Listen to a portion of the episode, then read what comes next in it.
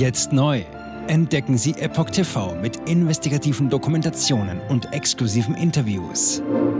EpochTV.de Willkommen zum Epoch Times Podcast mit dem Thema UN-Gipfel. Halbzeit für Agenda 2030. Auf dem Weg zur nachhaltigen Weltregierung. Ein Artikel von Patrick Langendorf und Raimund Kuhn vom 20. September 2023. Mit den Sustainable Development Goals, SDGs, erklärt sich die UNO zum Hüter der Menschenrechte, der Umwelt sowie von Gesundheit und Wohlergehen. Die Umsetzung der 17 Ziele ist mittlerweile Teil der Regierungsprogramme aller teilnehmenden 193 Mitgliedstaaten, in westlichen Ländern genauso wie in BRICS-Staaten. Am 18. und 19. September traf in New York die Weltgemeinschaft zum sogenannten UN-Nachhaltigkeitsgipfel zusammen. Auf dem Gipfel wurde eine Zwischenbilanz im Zusammenhang mit der im Jahr 2015 verabschiedeten Agenda 2030 für nachhaltige Entwicklung gezogen. Das Jahr 2023 markiert die Halbzeit und so wollte man auf die 17 globalen Ziele für nachhaltige Entwicklung, die sogenannten Sustainable Development Goals, SDGs, schauen. Mit der Agenda 2030 hat man sich genau diese Ziele gesetzt. Laut UN-Presseerklärung geht es darum, Zitat, die Welt wieder auf den Weg zu einer gerechten, integrativen und nachhaltigen Zukunft für alle zu bringen. Zitat Ende. Der Fahrplan für die Zukunft. Nun ist die Frage, wie weit man mit den gesteckten Zielen gekommen ist. Diese richten sich nicht nur an alle Regierungen auf der Welt, auch die Zivilgesellschaft, die Privatwirtschaft und die Wissenschaft sollen daran mitarbeiten. Laut Informationen der Website der Bundesregierung sind die SDGs ein Fahrplan für die Zukunft. Weltweit soll so ein Zitat menschenwürdiges Leben ermöglicht und gleichsam die Lebensgrundlagen dauerhaft bewahrt werden. Zitat Ende.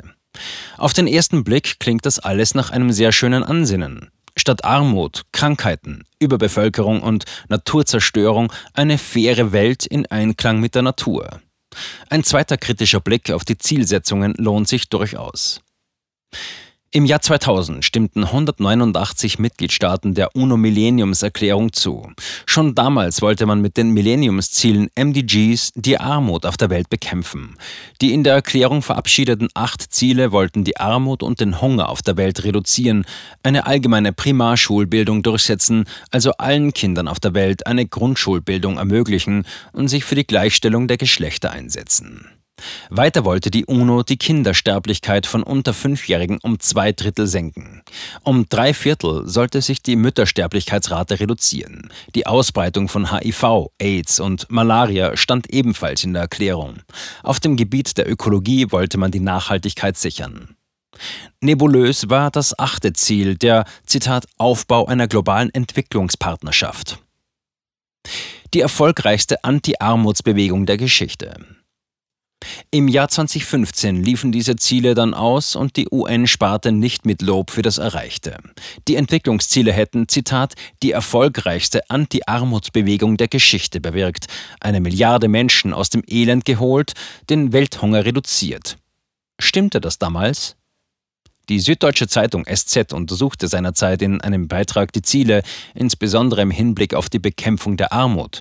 Ausgehend vom Jahr 1990 sollte der Anteil der Menschen an der Weltbevölkerung, die weniger als 1,25 Dollar am Tag zur Verfügung haben, bis 2015 um mindestens die Hälfte sinken. Dieses Ziel wurde sogar schon 2011 erreicht. Der Anteil ist bis dahin von 36 Prozent, 1,9 Milliarden, auf 15 Prozent, eine Milliarde gefallen. Die größten Fortschritte hätten damals die Länder China und Indien gemacht. Zu verdanken hatten beide Länder damals den Fortschritt aber vermutlich eher dem Wirtschaftswachstum als einem Zielpapier. Hunger halbieren knapp verfehlt. Das zweite Teilziel, den Hunger zu halbieren, wurde sehr knapp verfehlt. Die Zahl der Menschen, die unterernährt sind, lag damals nach Schätzungen der UN weltweit bei 795 Millionen. Jeder Neunte hatte damals nicht ausreichend zum Essen. Vor allem in den Ländern südlich der Sahara nahm damals die Zahl der Unterernährten zu. Seit 1990 hatte sich in den zentralafrikanischen Ländern die Zahl sogar verdoppelt. Die Wirtschaftskrise und hohe Preise für Lebensmittel und Energie dienten als Begründung dafür, dass der Erfolg nicht stärker ausfiel. Auch Naturkatastrophen hätten zugenommen und so Einfluss auf das Ergebnis gehabt. Trotzdem wollte die UNO ihre Ziele dann plötzlich noch höher setzen. Bis 2030 sollte die extreme Armut vollständig überwunden werden. Niemand sollte mehr an Hunger oder Unterernährung leiden müssen. Die Nachfolge der Millenniumsziele waren nun die 17 Ziele für nachhaltige Entwicklung. Volkswirtschaften ökologisch nachhaltiger machen. Lag die Konzentration der Millenniumsziele bisher vor allem auf den Entwicklungsländern, nahm man nun auch alle anderen Länder, vor allem die vermeintlich Reichen, in die Pflicht. Deutschland, die USA oder Frankreich sollen ihre Volkswirtschaften ökologisch nachhaltiger machen, für die Armutsbekämpfung und für Geschlechtergerechtigkeit eintreten. Im Mai wurde der Fortschrittsbericht zum Stand der Agenda 2030 veröffentlicht. Dort kann man dann lesen, Zitat, die SDGs sind in Gefahr. Bundesentwicklungsministerin Svenja Schulze, SPD, gibt in einem Pressestatement am Sonntag dann auch den Kurs vor. Zitat: Es wird höchste Zeit für eine Aufholjagd auf dem Weg zu den Nachhaltigkeitszielen. Zitat Ende. Schulze kündigt weiter an, sich beim UN-Gipfel für eine Reform der Weltbank einzusetzen, damit diese mehr Spielraum für günstige Kredite hat. Zitat, ich setze mich für Schuldenumwandlungen ein, damit zusätzliche Mittel für die Finanzierung nachhaltiger Projekte verwendet werden, so die Ministerin. Verbindung zwischen Weltbank, UNO und WEF. Eine direkte Verbindung besteht zwischen der Weltbank, der UNO und dem World Economic Forum, WEF. Wirtschaftsjournalist Norbert Hering schreibt in seinem Blog, Zitat, die Weltbank hat es zur Strategie erhoben, nur noch solche Entwicklungsprojekte zu fördern, an deren Umsetzung die Mitgliedsunternehmen dieses Clubs, gemeint ist das WEF, Geld verdienen können. Die Vereinten Nationen, UN, sind hochgradig abhängig vom Geld der Konzerne gemacht worden und können praktisch nichts mehr tun, was deren Interessen nicht fördert oder ihnen gar zuwiderläuft. Zitat Ende. 2019 hat die UN von der Öffentlichkeit kaum wahrgenommen eine Absichtserklärung Memorandum of Understanding MOU zur Zusammenarbeit mit dem WEF unterschrieben. Laut der Plattform Open Democracy umfasse die detaillierte Erklärung Formen des Engagements auf allen Ebenen der UN-Struktur. Außerdem sei vorgesehen, dass der UN-Generalsekretär bei den jährlichen WEF-Treffen in Davos eine Grundsatzrede halten soll. Ebenfalls seien leitende UN-Mitarbeiter zu regionalen Treffen eingeladen, die vom WEF ausgerichtet werden. Öffentlich-private Vereinte Nationen die Absichtserklärung formalisiere eine Art öffentlich-private Vereinte Nationen. Es gehe um Multistakeholder-Partnerschaften zur Bereitstellung öffentlicher Güter in den Bereichen Bildung, Frauen, Finanzierung, Klimawandel und Gesundheit. Von Multistakeholdern spricht Klaus Schwab gerne. Diese blumige Floskel ist wie so vieles im WEF-Sprech nicht konkret zu fassen. Im Prinzip geht es um, Zitat, handverlesene Vertreter von Gruppen, denen neben den Aktionären und Spitzenmanagern auch noch ein gewisses Interesse an dem nachgesagt wird, was die Unternehmen so tun, erklärt Hering. Menschen aus der Zivilgesellschaft wird man dort nicht finden. Und hier liegt auch das Problem der Partnerschaft zwischen UN und WEF. Damit wurden weitere Strukturen geschaffen, die eine demokratische Entscheidungsfindung torpedieren. Open Democracy kommentiert, Zitat, Erstens umgeht das Abkommen den zwischenstaatlichen Überprüfungsprozess. Zweitens erhebt das Abkommen den Multistakeholderismus zur Lösung der Probleme mit dem derzeitigen multilateralen System. Drittens unterliegen die vorgeschlagenen Multistakeholder-Partnerschaften keinem formalen demokratischen System. Wäre der Generalsekretär von der Weisheit einer UN-Ehe mit dem WEF überzeugt gewesen, hätte er den Entwurf der Absichtserklärung den Mitgliedstaaten zur Genehmigung vorlegen können. Stattdessen schloss sich der Generalsekretär dem WEF an und erklärte, dass Multistakeholder-Gruppen ohne formale zwischenstaatliche Aufsicht ein besseres Governance-System seien als ein System mit einem Land und einer Stimme.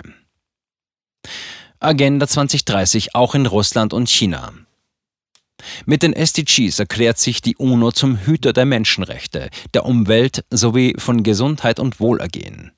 Die Umsetzung der 17 Ziele ist mittlerweile Teil der Regierungsprogramme aller teilnehmenden 193 Mitgliedstaaten. Sie wirken auf nationaler wie auch auf kommunaler Ebene in westlichen Ländern genauso wie in BRICS-Staaten. Ein gemeinsames Statement von Russland und China aus dem Jahr 2022 lässt daran keine Zweifel. Zitat um die Umsetzung der UN-Agenda 2030 für nachhaltige Entwicklung zu beschleunigen, rufen Russland und China die internationale Gemeinschaft dazu auf, praktische Schritte in Schlüsselbereichen der Zusammenarbeit wie Armutsbekämpfung, Ernährungssicherheit, Impfstoffe und Seuchenbekämpfung, Entwicklungsfinanzierung, Klimawandel, nachhaltige Entwicklung, einschließlich grüner Entwicklung, Industrialisierung, digitale Wirtschaft und Infrastrukturkonnektivität zu unternehmen. Zitat Ende. Merkel. Tiefgreifende strukturelle Anpassungen.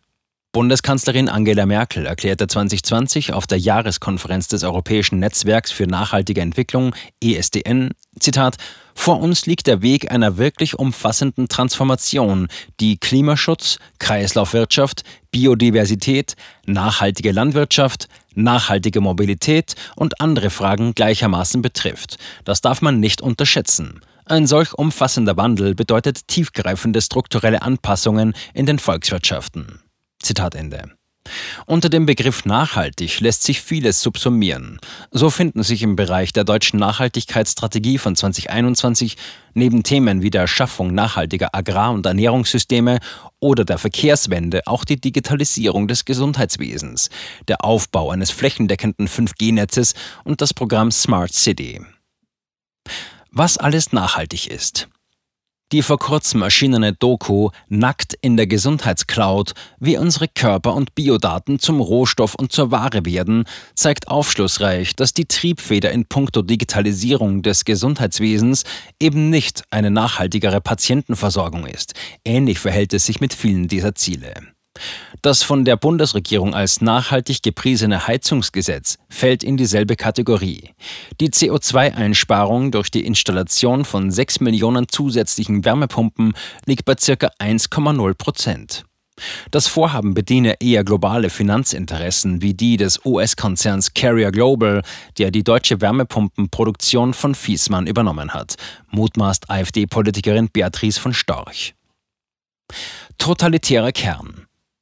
Zwischen den Zeilen der wohlklingenden UN-Statements lässt sich ein totalitärer Kern erkennen. So arbeitet die UN nicht nur mit dem WHO-Pandemievertrag ein Instrument der globalen Kontrolle aus. In den gemeinsamen Absichtserklärungen Our Common Agenda Policy Briefs wird für eine Notfallplattform argumentiert, die in Krisen einberufen werden kann. Zitat die Entscheidungen würden zwar weiterhin bei den Mitgliedstaaten liegen, doch würde die Notfallplattform auch den privaten Sektor, die Zivilgesellschaft und andere nichtstaatliche Partner einbeziehen, die einen Beitrag zur globalen Reaktion leisten können. Die Vereinten Nationen sind die einzige Organisation, die im Falle komplexer globaler Schocks alle Beteiligten an einen Tisch bringen und sie optimal zusammenarbeiten lassen kann. Es ist an der Zeit, Entscheidungen zu treffen, die sie dazu befähigen. Zitat Ende. Global geltendes Steuersystem. Die Einführung eines global geltenden Steuersystems empfehlen die Vereinten Nationen in Policy Brief 6 vom Mai 2023 mit dem Titel Reformen der internationalen Finanzarchitektur. Auch hier klingen die Eckpunkte aufs erste nobel. Schuldenerlass und die Stimmen von Entwicklungsländern stärken. Ausgewogene Vertretung der Geschlechter in allen den Leitungsstrukturen, insbesondere auf der Führungsebene. Abschaffung der Kurzfristigkeit an den Kapitalmärkten. Globales finanzielles Sicherheitsnetz. Doch was verbirgt sich hinter Forderungen wie diesen? Die Rentabilität des Privatsektors besser mit nachhaltiger Entwicklung und den Zielen für nachhaltige Entwicklung verbinden. Aktualisierung der Marktvorschriften, Normen und Praktiken, um die Ziele für nachhaltige Entwicklung und insbesondere den Klimaschutz in den Mittelpunkt und die Funktionsweise von Märkten und Volkswirtschaften zu stellen. Anscheinend wirkt die UNO auf ein ideologisiertes Finanzsystem hin in Übereinstimmung mit der ESG-Bewegung. Selbst allgemeine Erklärung der Menschenrechte trügerisch. Der Autor Tom Oliver Regenauer weist in seinem ausführlichen Text UN-demokratische Übernahme darauf hin, dass selbst die per UN-Resolution im Jahr 1948 ratifizierte Allgemeine Erklärung der Menschenrechte trügerisch sei. Denn nach 29 Artikeln, die verschiedene Rechte in blumiger Sprache umfassen, legt Abschnitt 29.3 unweigerlich fest, Zitat, diese Rechte und Freiheiten dürfen in keinem Fall im Widerspruch zu den Zielen und Grundsätzen der Vereinten Nationen ausgeübt werden. Zitat Ende. Regenauer zitiert auch den abschließenden Artikel 30, der noch einmal bekräftigt, Zitat, keine Bestimmung dieser Erklärung darf dahin ausgelegt werden, dass sie für einen Staat, eine Gruppe oder eine Person irgendein Recht begründet, eine Tätigkeit auszuüben oder eine Handlung zu begehen, welche die Beseitigung der in dieser Erklärung verkündeten Rechte und Freiheiten zum Ziel hat. Zitat Ende. Jetzt neu auf Epoch TV. Impfgeschichten, die Ihnen nie erzählt wurden. Eine eindringliche und aufschlussreiche Dokumentation, deren Trailer YouTube nach drei Minuten entfernt hat. Schauen Sie für nur kurze Zeit die gesamte Doku kostenfrei. Jetzt auf epochtv.de. Ich war geimpft worden. Ich begann unkontrolliert zu zittern. Er verstarb 33 Tage später. Ich kann meinen Kopf nicht aufrecht halten. Dann brach ich zusammen, ganz plötzlich. Vom Start weg haben wir nicht die Bedingungen erreicht, die normalerweise erreicht werden müssen. Es handelt sich um eine Tragödie von beispiellosem Ausmaß. Aber die Bundesregierung und Behörden tun so, als sei alles in bester Ordnung. Wir suchten ein nahegelegenes Krankenhaus auf. Sie behandelten sie, als sei sie verrückt. Ich sehe das als einen ernsten Kampf, den Zusammenbruch der bürokratischen Strukturen zu korrigieren. Ich glaube, viele Menschen wissen auch gar nicht, dass sie einen Impfschaden haben. Umfassende Datensätze, die zeigen, dass wir einen Anstieg der Fehlgeburten um nahezu 300 Prozent ausgehend von ihren eigenen Daten hätte Pfizer 2021 vom Markt genommen werden müssen. 300 Prozent bei Krebserkrankungen. Acht Seiten lang Krankheiten, die direkt mit dem Impfstoff in Verbindung gebracht werden. Eine Reihe diverser unerklärter Symptome. Und sie nahmen um mehr als 1000 Prozent zu. Mehr als 1000. Der Arzt weiß nicht, um was es sich handelt und wie er es behandeln soll. Es ist der Hammer, was die für Psychospielchen mit einem spielen. Sie tut nur so, das sind Falschinformationen. Praktisch keine Hoffnung auf Gerechtigkeit. Erkennt man es nicht, sieht man nicht die Notwendigkeit. Insofern war es ziemlich offensichtlich und das Krankenhaus wusste, dass etwas im Gange war. The virus stops with every vaccinated person. In other words, you become a dead end to the virus. Vaccinated people do not carry the virus, don't get sick. Wie hätte ich ahnen sollen, dass es das letzte Gespräch mit meinem Sohn sein würde? Sie wissen bis ins kleinste Detail, was da vor sich geht. All das kennen sie. Und dennoch eilt niemand der Wahrheit zu Hilfe. Die verborgene Krise. Impfgeschichten, die Ihnen nie erzählt wurden. Eine Originaldokumentation von Epoch Times. Jetzt kostenfrei auf verborgenekrise.de ansehen. Aufgrund von Zensur ist diese bedeutende Dokumentation nicht über die sozialen Medien teilbar. Leiten Sie diesen Link an Freunde und Bekannte weiter und tragen Sie so die Botschaft dieser mutigen Menschen in die Welt.